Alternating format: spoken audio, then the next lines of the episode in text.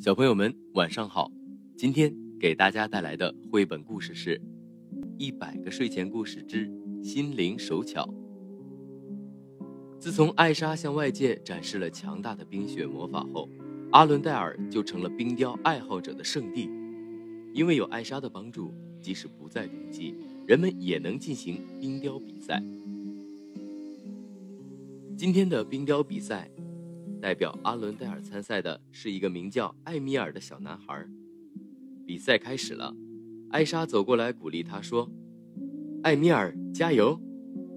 这时，他注意到艾米尔的脸色发白，看起来不太妙。艾莎温柔地询问：“你怎么了？”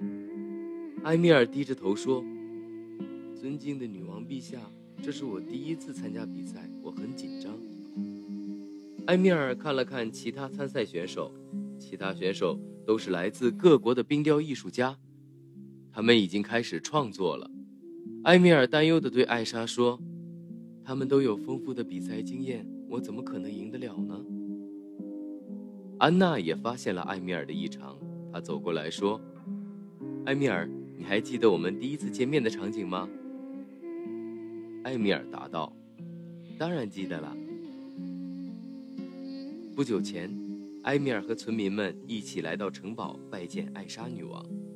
他们走后，艾莎和安娜在议事大厅中发现了一件乐器，那是一个手工雕刻的排箫，既精巧又美丽。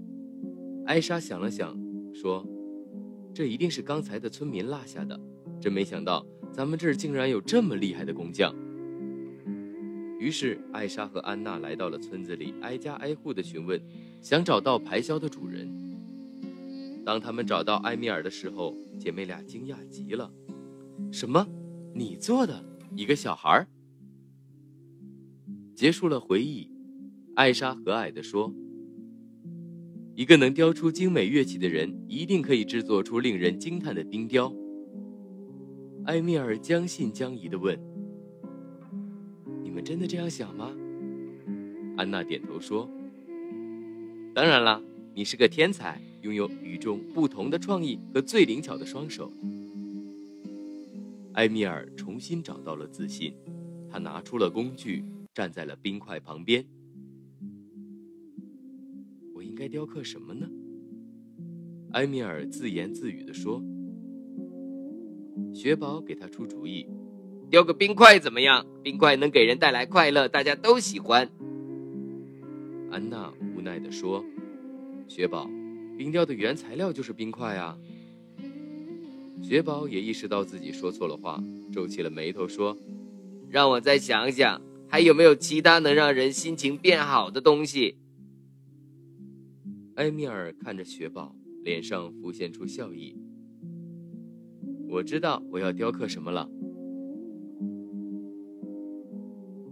埃米尔叮叮当当的雕刻起来，娴熟的手法看得人眼花缭乱。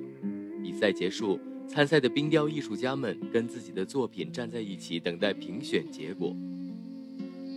他们当中有人雕了天鹅，优雅美丽；有人雕了骏马，潇洒帅气。埃米尔忐忑地说：“希望评委们能喜欢我的作品。”经过评委们的打分，最终他们把优胜奖章颁发给了埃米尔。评委们赞叹道：“真不敢相信，这是你第一次参赛，年轻人，你的手真巧啊！”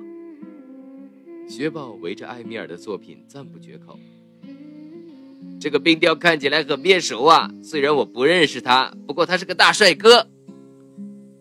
安娜无奈地说：“难怪埃米尔会选择雕刻雪宝，他可真是个开心果啊！”今天的绘本故事就到这里了，欢迎点击并关注我的主页，更多好故事，期待您的收听，小朋友们再见喽。